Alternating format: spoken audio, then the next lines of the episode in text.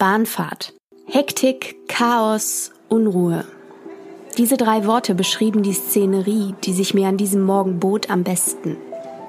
Menschen, die sich aneinander vorbeidrängten, auf die Ankunfts- und Abfahrtstafeln blickten, die über den Köpfen der Leute hingen, stehen bleiben, Karten an den Maschinen lösen und mit schnellen Schritten zu ihren Gleisen laufen.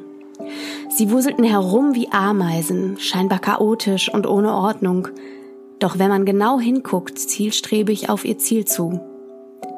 Einige liefen hektisch und unter dem Druck der Zeit durch die große Eingangshalle, andere bummelten gemütlich herum und hielten hier und da an einem Zeitungskiosk oder einem der Snackstände an.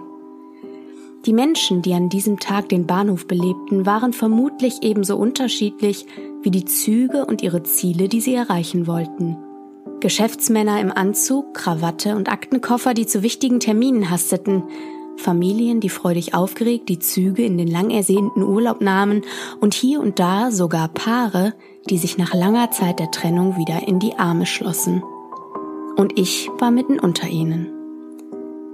Auch ich war mit der Menschenmenge verschmolzen, quetschte mich durch die Masse aus sich bewegenden Körpern und versuchte in dem Rummel des Alltags meinen Zug noch zu bekommen. Ich war spät dran.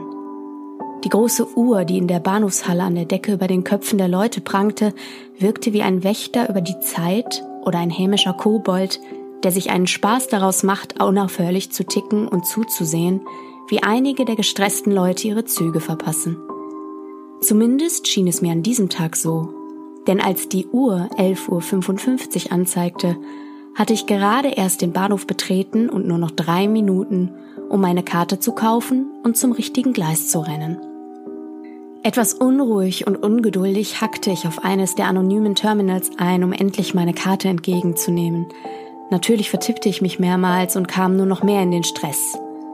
Als ich endlich am Gleis angerannt kam, waren die Türen des Waggons bereits geschlossen. Etwas panisch, auf dem letzten Meter die Bahn noch zu verpassen, drückte ich mehrmals auf den Knopf an der Tür, bis sie sich öffnete und ich mit einem zutiefst erleichterten Seufzer in den Waggon einstieg. Erschöpft, aber zufrieden, ließ ich mich mit einem Lächeln auf meinem Sitz in meinem Abteil fallen. Ich warf einen amüsierten, sogar etwas schadenfrohen Blick aus dem Fenster auf die Menschen, die noch auf den Gleisen herumrannten, auf der Suche nach ihren Zügen, Informationsschaltern oder Abfahrtstafeln. Es war fast schon faszinierend, wie sich innerhalb von einer Sekunde beim Überschreiten des Spalts zwischen dem Gleis und dem Bahnwaggon die ganze Hektik und das Chaos in wohlige Gelassenheit und Zufriedenheit auflöste. Ein unglaublich befreiendes, tolles Gefühl. Ein Ruck ging durch den Zug. Er rollte an. Immer mal wieder liefen Menschen mit Koffern an der Tür zum Abteil vorbei. Kinder, Jugendliche, Erwachsene, Rentner, ich richtete meinen Anzug, richtete mich auf und sah mich fröhlich um. In meinem Abteil saßen vier weitere Leute. Ein junger Mann beschäftigte sich mit seinem Laptop, ein kleiner Junge saß daneben und schielte immer wieder schüchtern auf den Bildschirm. Die Mutter des Kindes ermahnte ihn, er solle den Mann nicht bedrängen, während sie strickte. Ihr gegenüber saß ein Mann mittleren Alters, der offenbar auch geschäftlich reiste, und neben ihm am Fenster saß ich. Ein Schaffner, ein Mann um die 40 Jahre alt, kam in unser Abteil und ließ sich die Bahntickets zeigen. Während ich in meinen Taschen nach dem Fahrschein suchte, grinste mich der Kleine an. Na, wohin fährst du? fragte ich ihn freundlich. Ich fahre mit meiner Mama zu meinem Papa, sagte er mit einem breiten Grinsen. Seine Mutter blickte auf und lächelte mich an. Und du? fragte er mich nun interessiert. Ich fahre zur Arbeit Oft muss ich dafür durchs ganze Land fahren, erwiderte ich freundlich. Der Junge nickte und guckte wieder dem jungen Mann zu. Der Schaffner stempelte meine Karte und verließ das Abteil. Ich schaute aus dem Fenster auf die dahingleitende Landschaft und lauschte dem beständigen, monotonen Rattern der Räder über die Bahngleise. Kurz darauf schlief ich ein. Ein Ruck ging durch den Zug, Langsam öffnete ich die Augen. Noch immer zog die Landschaft an dem fahrenden Zug vorbei. Das Abteil war leerer als zuvor. Die Mutter und der ältere Mann waren verschwunden, vermutlich ausgestiegen oder kurz auf der Toilette. Der junge Mann blickte noch immer wie gebannt auf den Bildschirm und der Junge schaute sich ein Bilderbuch an, bis er bemerkte, dass ich wieder wach war. Er winkte mir lächelnd zu. Ich war noch etwas benommen, da ich gerade erst aufgewacht war, lächelte aber dann zurück. Das Ruckeln hatte mich etwas unsanft geweckt. Ich schaute wieder aus dem Fenster und sah ein paar kahle Trauerweiden aus Sümpfen hervorragen. Der Anblick hatte etwas Geisterhaftes und Unnatürliches. Unruhe stieg in mir auf. Ich konnte mich nicht daran erinnern, hier jemals eine derartige Landschaft gesehen zu haben. Ich tippte den Mann an und fragte, als er seine Kopfhörer aus den Ohren nahm, wo wir jetzt seien. Doch er wusste es nicht, da er nichts mitbekommen hatte. Etwas nervös und ängstlich, meine Station verschlafen zu haben, klopfte ich mit den Fingern auf die Armlehne, während ich auf einen Schaffner oder eine Durchsage wartete.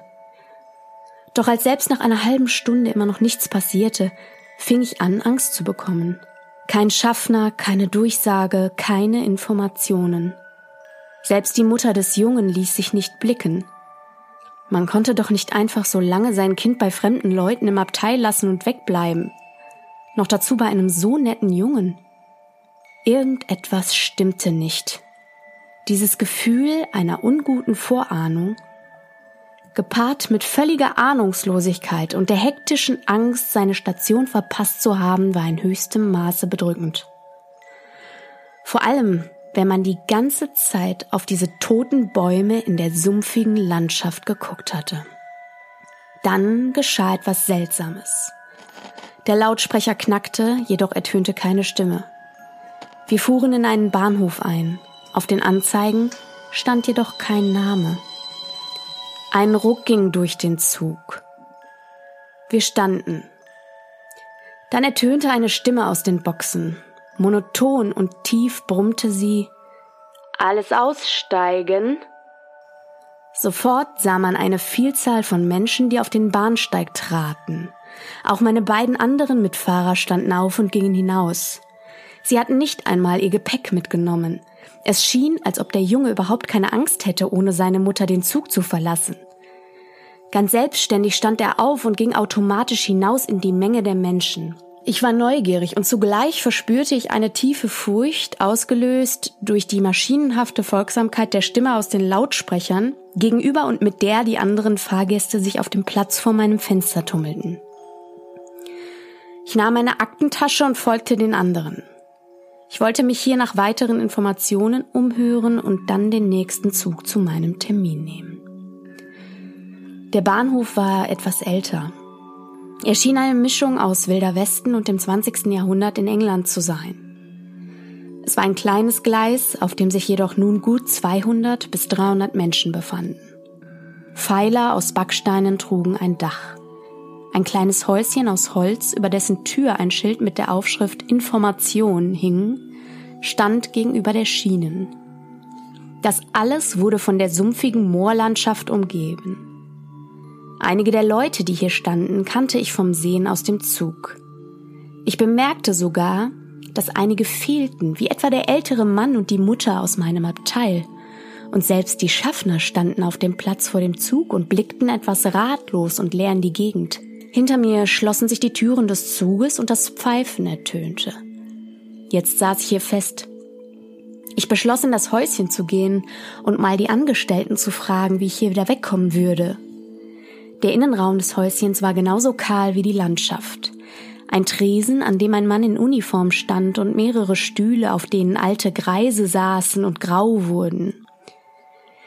Im wahrsten Sinne des Wortes, denn die drei Gestalten, die in gebeugter, buckeliger Körperhaltung auf den harten Stühlen saßen, hatten alle schon graue Haare und Bärte, und ihre Gesichter waren von Falten und Altersflecken durchzogen. Der Mann, der hinter dem Schalter stand, sah jedoch relativ jung aus, obgleich seine Augen etwas unglaublich Mysteriöses hatten. Es war so, als würde sich die Weisheit von vielen Jahrhunderten an Lebenserfahrung in ihnen spiegeln. Ich stellte mich an den Schalter und wurde sofort von ihm begrüßt. Guten Tag. Wie kann ich Ihnen helfen? fragte er freundlich. Seine Uniform sah seltsam aus, nicht wie das eigentliche Personal der Bahn, eine rote Krawatte mit einem weißen Hemd und einer dunkelblauen Weste. Er trug ein schwarzes Hemd mit einem Namensschild, auf dem nur C. stand. Und eine schwarze Hose, dazu eine weiße Krawatte. Jedoch trug er dasselbe rote Logo wie das normale Personal. Entschuldigung, begann ich höflich. Ich glaube, ich habe meine Haltestelle verpasst. Könnten Sie mir sagen, wann der nächste Zug zurückgeht? Der Mann musterte mich, sein Blick war seltsam, gleichzeitig freundlich und etwas traurig. Fast so, als hätte er Mitleid mit mir. Oh, das tut mir leid. Von hier geht leider nur ein einziger Zug, entgegnete er freundlich. Mist, ich war hier wirklich gefangen. Hoffentlich musste ich hier nicht so lange warten wie die grauen Herren. Und wo bin ich hier gerade? Ich konnte kein Schild mit dem Namen des Bahnhofes sehen. Der junge Herr antwortete. Dies hier ist ein Ausweichsbahnhof. Ihr Zug hatte einen kleinen Defekt und wurde hierhin umgeleitet. Leider fährt von hier aus kein Zug zurück, aber Sie können den nächsten nehmen. Die Fahrt geht auf uns als Entschädigung für Ihren Schaden. In seiner Stimme lag ein merkwürdig wissender und doppeldeutiger Unterton. Ich nickte zögernd. Ich mache Ihnen sofort Ihr Ticket fertig, sagte er nun wieder sehr freundlich. Auf dem Tresen stand eine Dose für Spenden. Wofür sammeln Sie denn? fragte ich. Unfallopfer, erwiderte Herr C. knapp. Offenbar ein Thema, über das man nicht gerne sprach. Währenddessen hörte ich einen Zug in den Bahnhof einfahren. Da ist ja schon Ihre Bahn, sagte der junge Mann und schob mir das Ticket über den Schalter zu. Vielen Dank, sagte ich und nahm das Papier entgegen. Ich drehte mich um und wollte gehen, doch der Mann rief mir hinterher Warten Sie, ich begleite Sie noch zum Zug. Er kam hinter dem Tresen hervor und ging neben mir her. Wissen Sie, wir legen hier besonders viel Wert auf Kundenbetreuung. Die meisten Kunden, die hier ankommen, sind verwirrt sauer oder traurig, wenn ihr Zug nicht da ankommt, wo er eigentlich hinfahren sollte. Am Zug angekommen, schüttelte ich seine Hand und stieg ein. Ich suchte mein Abteil und saß erstaunlicherweise wieder mit dem Jungen und dem Mann in einem Raum. Beide schauten leer in das Abteil hinein. Die Mutter des Jungen war offenbar schon wieder unterwegs, denn sie saß nicht neben ihrem Kind. Erstaunt darüber, wieder mit denselben Fahrgästen zu reisen wie davor, setzte ich mich auf meinen Platz am Fenster. Vor mir auf dem Gleis stand der Mann vom Informationsschalter. Er lächelte freundlich, als ich das Fenster hochschob. Noch einmal vielen Dank. Ich öffnete mein Portemonnaie, um ihm etwas Geld für die Spendendose zu geben. Ich reichte ihm ein silberglänzendes Zwei-Euro-Stück. Das ist für die Unfallopfer, Herr Sharon, sagte der Mann lächelnd. Nennen Sie mich Sharon.